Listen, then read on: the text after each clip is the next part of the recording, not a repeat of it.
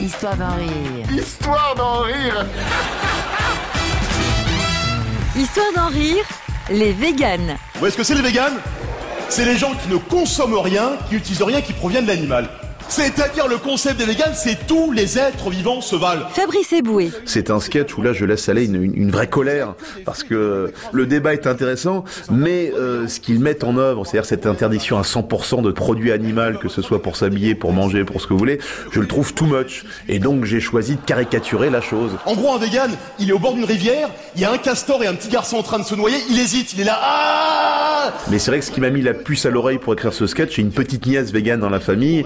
Un jour, j'étais en train de faire des œufs tranquillement chez moi. Elle m'a dit, euh, t'as pas honte de manger des fœtus? Alors je dis, c'est pas des fœtus, c'est des œufs. Elle me dit, c'est pareil. Je dis, non, c'est pas pareil. Je pense pas qu'un médecin, quand il fait un avortement, il attend avec son jus d'orange et ses mouillettes. Alors après, évidemment t'as de la maltraitance sur certains animaux. On a encore vu récemment la télé les, les élevages de lapins en batterie. C'est une honte, mais une fois de plus, comparons ce qui est comparable. T'as un vegan qui disait à la télé, oui, les élevages de lapins en batterie, c'est pire que des camps de concentration. Moi, mon fils, je ai jamais offert un juif en plus. Hein. Quand je me mets en colère, c'est aussi une posture pour devenir quasiment réac. C'est que moi, parfois, les gens sentent qu'il y a un glissement et qu'il y a un réel personnage sur scène, voilà. Et je crois que ça fait partie de la progression après 20 ans de jeu. J'ose me lâcher beaucoup plus. Mais effectivement, je suis beaucoup plus expressif et joueur que dans les précédents spectacles. Moi, un jour, je suis invité à un barbecue vegan. Au départ, je me pointe, je suis pas au courant que c'est vegan. Je commence à avoir des doutes au moment où le mec me dit euh, Fabrice, euh, tes courgettes bien cuites ou saignantes J'ai dit, y a, y a pas de viande votre barbecue? Mais si Si tu veux, j'ai un délicieux saucisson de fenouil. Lui ai dit, laisse tomber, laisse tomber. je- Là, évidemment, je caricature un peu, mais j'ai fait un barbecue euh, l'été dernier avec des amis véganes, et effectivement, c'était très folklore. Ils avaient ramené leur propre saucisse de légumes, mais ils refusaient aussi qu'elle soit cuite sur le même grill que les nôtres. Il y avait un refus qui était quasiment maintenant dogmatique. On n'est plus dans le je ne veux pas faire de mal aux animaux, on est dans je ne veux pas que ça touche l'animal mort. Il y a une végane, elle elle me fait euh, C'est prouvé scientifiquement, nous ne sommes pas des chasseurs, nous sommes des cueilleurs. Je Comment ça, nous sommes des cueilleurs?